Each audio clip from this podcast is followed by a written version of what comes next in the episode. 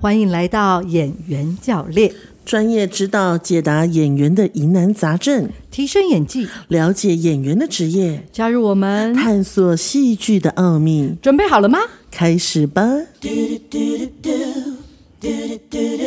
！Hello，各位听众朋友，大家午安、晚安、早安，所有都安安安，大家好。你是谁？我是可爱的小田老师。是的，他这样祝福大家安安安，是因为不知道你什么时候会打开这一集的节目。那我也祝大家时时的顺心如意、平安健康。我是什么？我要讲了，我要讲，我要讲了。你你你你是？我是演员教练尚云老大。噔噔，我们今天要回答什么样的问题？啊，上位老大是今天的问题呢？我们大概有五个问题，五个五个需要解惑的朋友们正在 stand by 这样。真的，但是这五个问题它很有趣，它各自会是真的要谈起来的话，其实是三个问题，所以就表示其实这五位朋友都还蛮共识的。没错，就是在相同的时空环境下，多少都会有雷同的问题。没错，没错。好的，好的，我们就把握时间 啊，我们来。回答第一个，好，这位朋友说，演员的工作对我来说就是帮助角色发泄的窗口。嗯，是这样吗？没关系。以前看《三国演义》，我不喜欢曹操，因为他在那儿他是个坏人。但是看了《三国志》的书，却是看见了曹操很有魅力的一面。就曾经想着，如果来演曹操那个帅气的画面，就要把所有的细节给做出来。但是会有一个思维，就是如果自己又加了什么，会不会对不起曹操呢？你这个问题里面其实三个问题，嗯，哪三个？好，第一个问题对我来讲，演员的工作是帮助角色发泄的窗口。不不不，演员的工作是帮助角色发声的。窗口是的，把他的故事，他的生命故事，再次的展现在镜头前舞台上。没错，或者是呃，很多时候如果有真人真事的话，其实这个人物他可能不知道怎么去告诉别人他真正渴望的状态，所以要透过你这个角色或这个编剧写出来的故事，来帮助他说出他内心真正想讲的话，就是心底的 OS。没错。那那那个心底的 OS 不代表发泄，嗯，心底的 OS 不叫发泄。比如说呢，呃，我个人非常喜欢这个秦始皇，嗯，那古今中外包含两岸三地，嗯，很多人都做过秦始皇的故事，是的，没错。我大概看了就有大概十五六个版本，哇哦，嗯，但是呢，我觉得我最喜欢的一个版本，呃，是最近的。距离最近比较近的，就是大概三四年前的大陆的一个作品，叫《大秦赋》。嗯，我觉得这一个不是那个，不是那个呃小三的那个，是大秦朝的赋，赋是这个诗词歌赋的赋，《大秦赋》。哦，不是感情的情，对，是秦朝的秦，是秦始皇的秦，没错。那为什么我形容他呢？是因为我觉得，呃，他把我心目中的秦始皇。更清楚的表达了，不然的话，一般的秦始皇真的都是一般的作品都把秦始皇讲得很没血没泪这样子。嗯，可是呃，透过《大秦赋》里面在描述秦始皇，我就觉得哦，他的角度很不一样，这样子，我蛮喜欢的，也。也希望大家可以去追一下这一所以这边跟大家科普一下啊，所谓的大情妇的这部戏呢是陆剧，那它是二零一八年九月到二零一九年所制作的，那是由中央电视台电视剧的频道所播出，是。然后呢，集数的话大概就是哦八二十集啊，嗯，然后电视版是七十八集。好，所以我们先解答了这位朋友的第一个。问题，那他的第二个问题就是说，啊，以前看《三国演义》，他不喜欢曹操，觉得他是坏人；但看了《三国志》，又觉得曹操很是个很有魅力的一面。演员是这样子的，演员其实对任何一个角色，不要先给他判定他是好人或坏人，就是你不要把他画边，因为好人其实背后，我不知道大家有没有看过这个金庸的武侠小说啊，《君子剑》，就是有一个小说里面，如果大家可以记得的话，《君子剑》他就是他表面上是一个好人，可是他最后啊，东方不败那一出戏啊，最后他还是选择了拿到了葵花宝典，然后挥刀自宫这样子。对我就会觉得说，其实呃，好人坏人到底要怎么去定义？那我觉得在我成长过程当中。呃，好人坏人的定义其实最冲突的，就是民国初年的汪精卫，他到底是好人坏人？他当年是国父指定的接班人，可后来在日治时代的时候，他在南京成立了一个政府，跟这个呃日本人合作。所以你到底说他是好人还是坏人？这是我提出来的第二个问题。第三个问题就是说，当这个角色、这个人物他是确有其人的时候。你说你的思维要加了什么？演员可不可以加？当然可以加，但这个所有的加都必须跟导演讨论，因为导演才是这个作品主要的主述者。嗯，那你跟导演讨论，才不会失之偏颇，因为导演有他想要呃告诉观众，在这个作品里面，他想要阐述这个角色的样貌。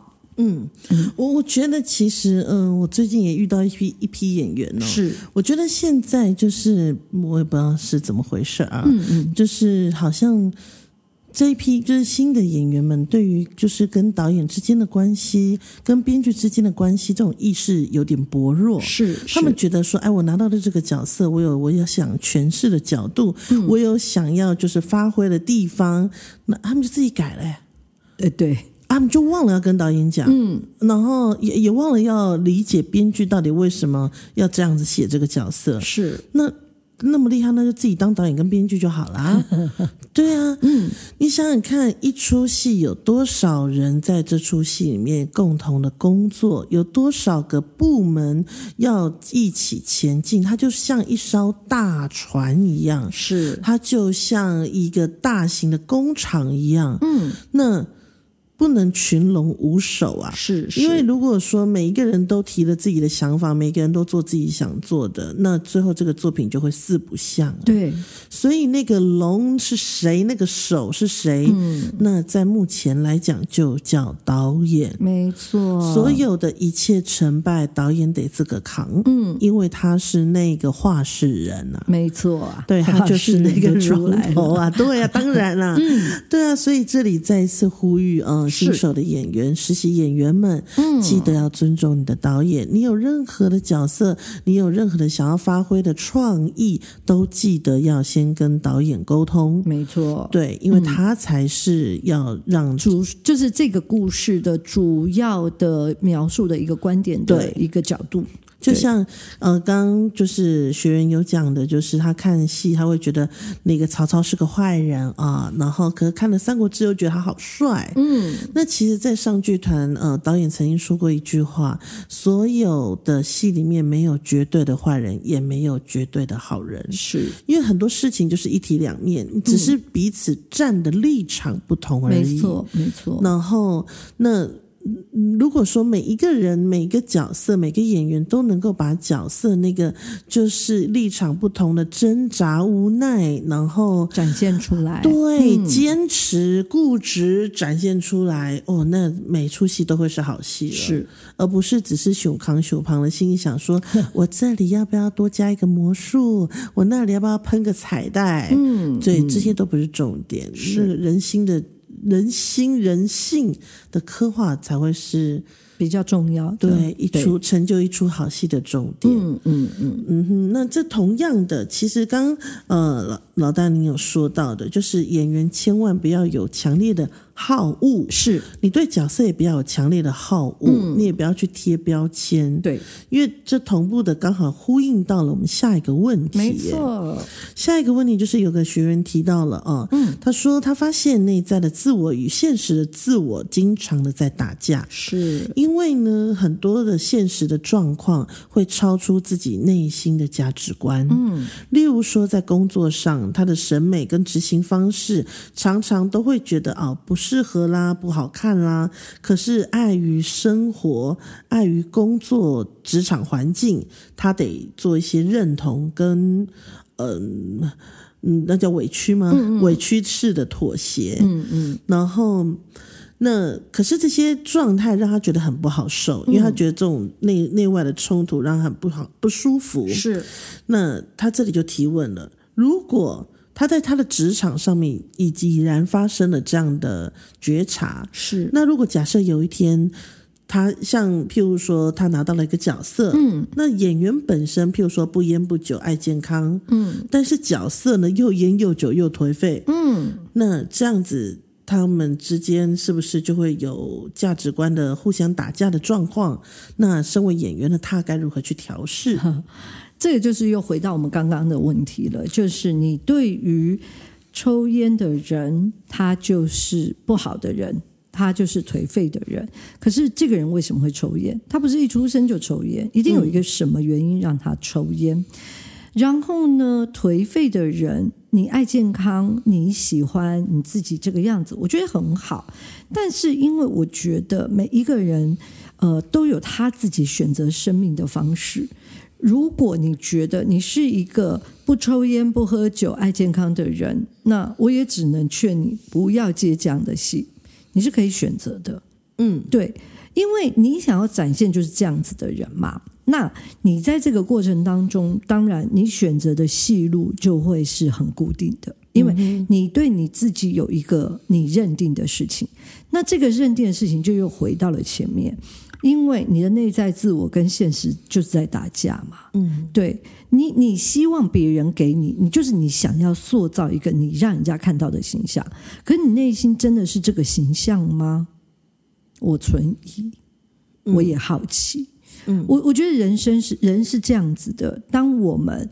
内在我们没有办法接受我们自己，或我们不不够喜欢自己的时候，我们内在有非常多的矛盾冲突。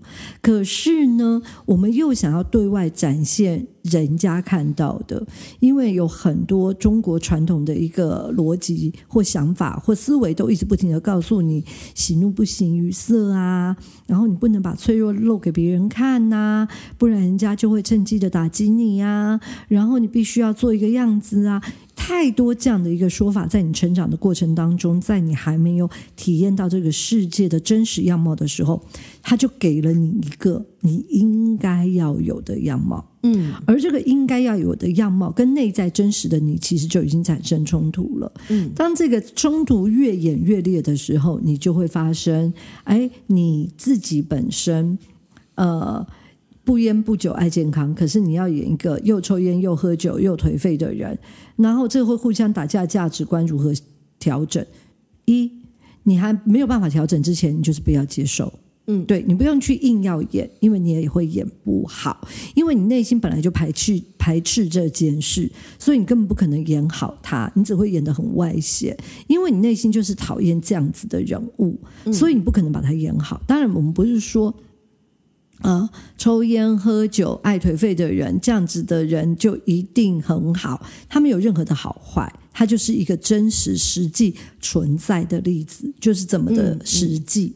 对，我的回答会是如此。不知道小天老师觉得呢？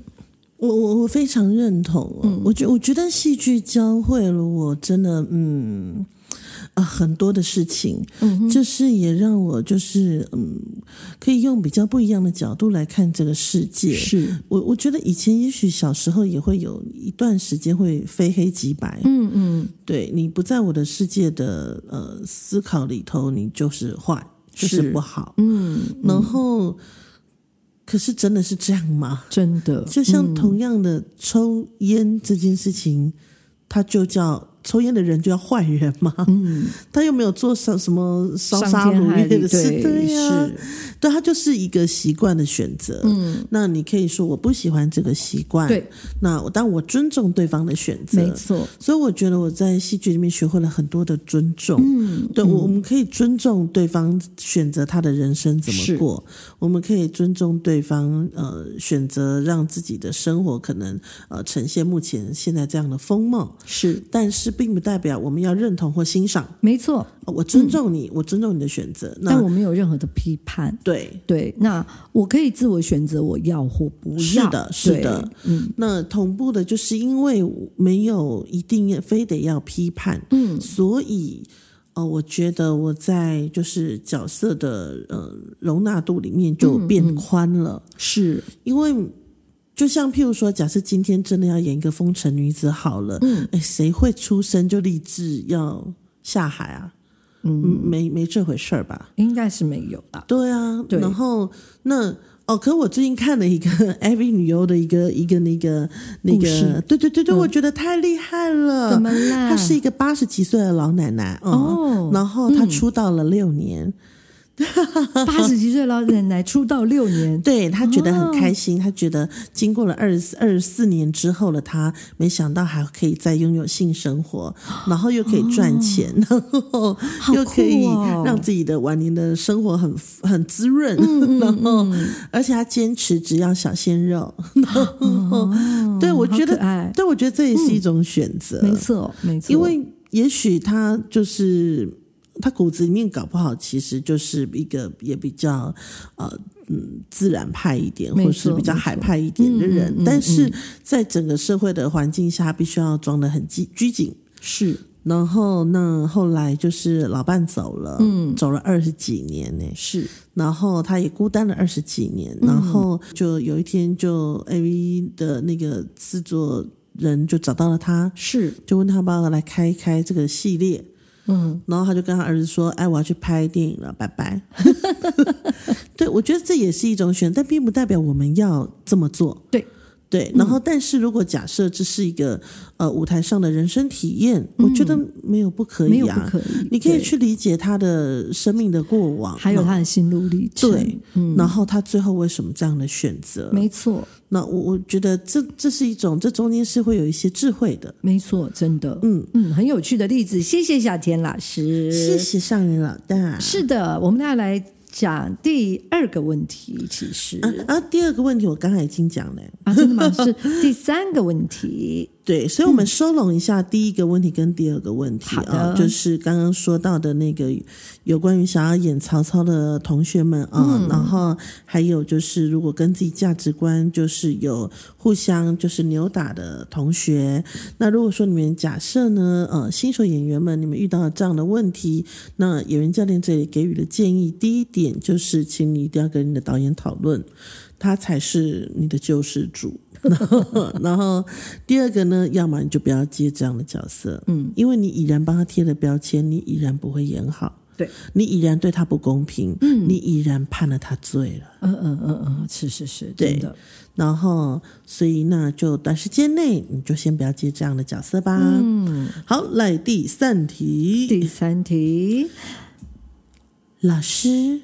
是你经常提醒我们不要一直忍耐，是要适时的发泄。是的，可是我总觉得忍耐这件事情在工作上是不可或缺的，是因为工作自己的忍耐度大幅提升了耶。嗯，所以我实在不知道该如何不忍耐，也不知道该如何的发泄自我。哎，这个问题真的很棒，而且我每次一。听到这样的问题，我其实都蛮心疼的。那所谓的忍耐呢？嗯，我我觉得忍耐这件事情是这样子的，就是说事情本来，嗯，很多事情，我觉得它就是一个每一个人的角度不同而展现的一个样貌。那在这件事情里面，所谓的不忍耐，是说没有人叫你一定要去，好像对着别人噼里啪啦大吼大叫、发发脾气，才叫做不忍耐，才叫做发泄。嗯，我觉得它很重要的一个概念就是，你不要在任何的事情里面，你你没有弄清楚，你就先断然的委屈了自己，好像要息事宁人。嗯，对。然后再来就是说，发泄这件事也不是对着人发泄，而是你怎么样把你内心真正的疑惑跟受伤要调养好或治愈了，你才有办法理解什么叫做忍耐，呃，什么叫做呃委屈。嗯，我觉得忍耐啊，跟适度的发泄这件事情，我觉得我们可以分两个层面来谈。呃，第一个层面的话，就是在当下。如果说在事件发生的当下，如果你已经觉察到了，你之前因为这个工作环境，所以让你大幅的提升了你的忍耐的那个限度啊，那你觉得你真的需要适时的去做一个调整啊？当然，首先就是你得得觉得你要适时调整了。如果你觉得你需要适时的调整，那就请你做出一些改变。例如说，呃，你可能假设呃，对于就是你觉得不公不义的事情，那你可以用对方能够接受的表达方式，然后来做一个呃表达。那我我刚前提是。对方能够接受的，如果你已然知道对方不会接受，你可能大呼小叫，你又硬要大呼小叫，哎，你就没有没有达到了那个要表达的这件事情，因为你只是发泄了你的不悦、委屈、愤怒，但你没有对这件事是一个很良善的沟沟通，对，没错。然后，那如果假设你是用我刚刚说的方式，就是对方能够接受的方式去做一个适度的表达，你也会发现，当你表达完之后，你的压力会减轻。嗯，对，因为你正在适度的宣泄了。是对，它是有理性而且有步骤性的，而不是非理性，然后直接全面感性化、情绪化的呃放放射出来这样子。是对。那第二个呢？第二个层面呢，就是事后。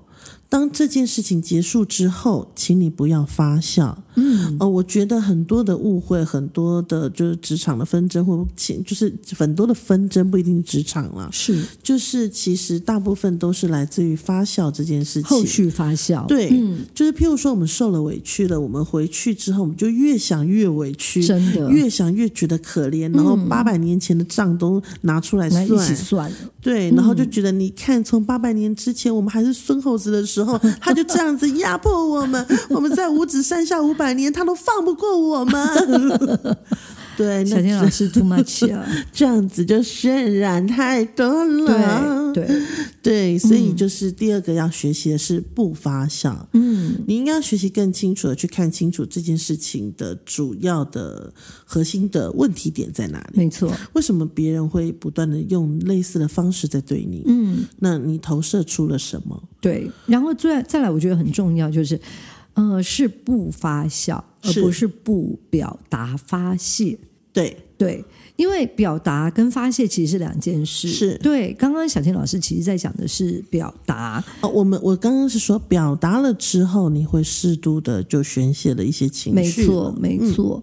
那另外一个，其实我们在很多愤怒，呃，我们云梦其实一直在发现这件事，就是说，当我们很多情绪没有办法宣泄的时候呢，其实有的时候一些体力活、运动。对你来讲是非常好的，就是适时的流汗，适时的把你的体力，就是内心的一些情绪，透过你的运动，可以透过汗水，对，通过汗水的方式可以把它处理。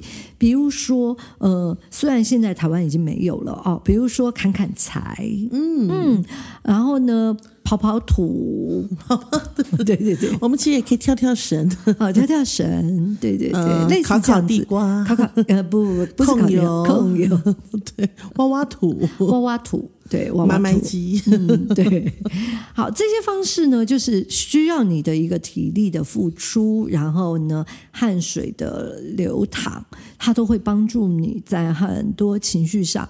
不是累积坐在冷气房里面然后发酵，而是让你的情绪有一个抒发的管道。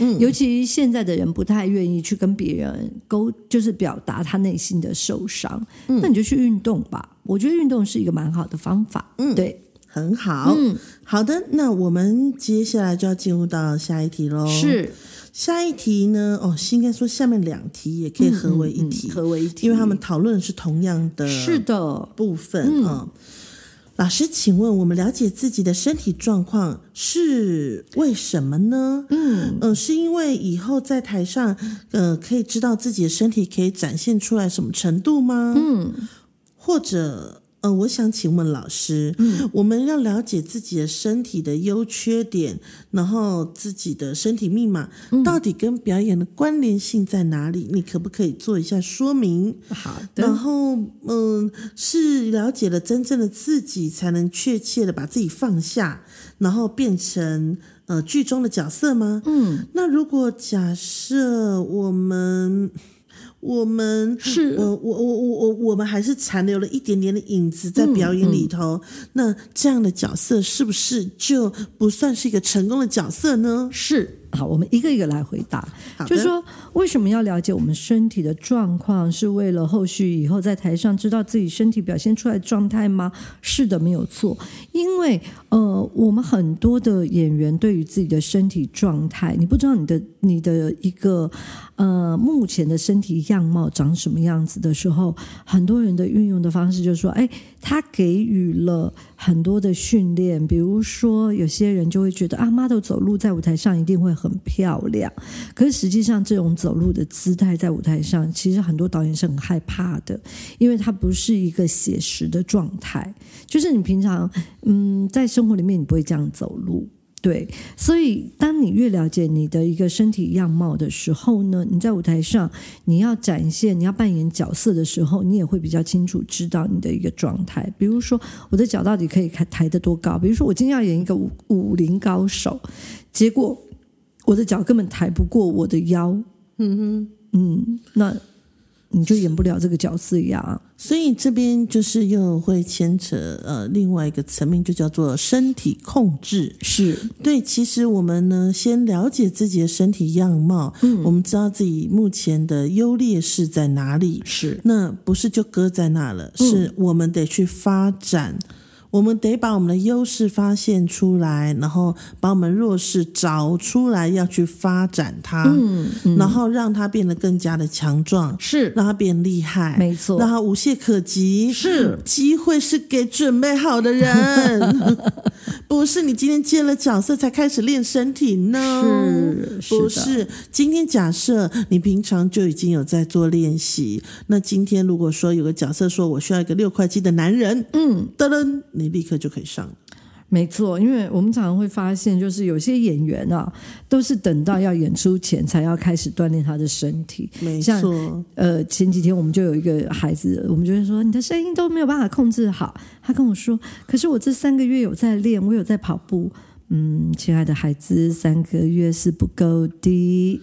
对，哎呀，跑步没有办法让你的声音呃适度的发挥出来。也没有办法让你的身体可以提供足够的力量，帮助你的声音以及你的演戏时候的体力的。因为你的声带还是没力啊，除非你跑步一直呵呵呵呵呵呵，你现在是在打这个没有这样才有锻炼到、啊。？OK OK OK。对啊，你跑步是是跑脚哎、对 对啊，所以那当然你声带的肌肉还是没有锻炼到、啊，没错那他当然还是无力呀、嗯嗯嗯，对啊，所以这就是需要，这就是演员教练的价值。是演员教练会看你到底缺了什么，演员教练会跟你说你要去练什么。是。那当然呢，大部分的学员头壳都很硬啊。嗯，对啊，你听到了，你假装不回应，你就会后悔。哎，小天老师，不要这个时候演恐怖片啊！对，然后再来就是说，呃，了解这些身体上的一些状态的时候，跟表演的关联性是什么呢？就是你在表演的时候，你会不会用你的身体？对对，就像我们刚刚提到的，你今天要演一个武林高手，你脚又踢不过腰，你会相信他是武林高手吗？所以你就是要练嘛。嗯，那如果说假设还残留了自己一点点影子，可不可以啊，老师？呃，基本上我们要这样讲，就是说，所有的角色都是演员去呈现的。那你说残留了一些自己的影子，可不可以？嗯，我觉得应该这样说：你到底残留的是哪些部分？你残留的是外外形，嗯，那那个外形就是演员的外形啊，他不可能，你你不可能为了演一个戏去整整形嘛？对，那就这是不可能的。嗯，所以其实你真正要去理解，就是说你残留的是他的内，嗯，你自己的内在。那你这个所谓残留自己内在，就回到我们第一个问题，就说，哎，我觉得曹操很帅。所以呢，我我要有一些些的加入了自己，可以让他变得更帅的那个部分。那当然不行啊，这就是不是一个成功，他就不会塑造一个成功的角色。所谓成功的角色，就是说你能够理解他内在思维，你可以知道他所有的形式的逻辑，你可以知道他的成长背景，甚至比如说，因为一个人的成长背景，他的肌肉、他的骨骼的样貌，会因为那个成长背景有独特的样样样式，你是不是能够在短时间里面模拟出来，然后让这样子的一个发动力，可以帮助你去扮演这个角色？嗯，对。呃，我觉得就是演戏这件事情，它毕竟还是有演的成分在里头的。是，我们没有要演员百分百的成为一个角色，嗯，因为你毕竟不是他，没错，你也没有他的 DNA。对。那如果你是透过催眠啦，透过其他的不当途径，那变成他，这也很恐怖。嗯，对，因为这会影严重影响你的思维纷乱，而且还有会严重影响你的正常生活。对对，所以嗯，基本上现在。目前市面上大部分的眼。呃，角色你看到的角色，他当然都还是会有演员的影子，嗯，那只是比例多寡的问题，没错。那当然比例越少的时候，我们就会觉得哇，他越像那个角色，然后或者是我们会去发现他在哪里的举手投足间好像另一个人，是，这就是演员的价值，这就会是演员成功的地方。是的，是的。OK，那希望今天呢，以上我们这些回答大家都听懂，也收到喽。是的。那如果说还有不清楚的地方，欢迎上我们的演员教练的粉砖去做留言。没错，然后我们会在下一集为各位解答跟说明哦。是的，那期待所有的实习演员以及正在演员路上的伙伴们，那大家都可以拥有更加美好的未来。是，那有演员教练的陪伴，每一个人都会更加发光发热。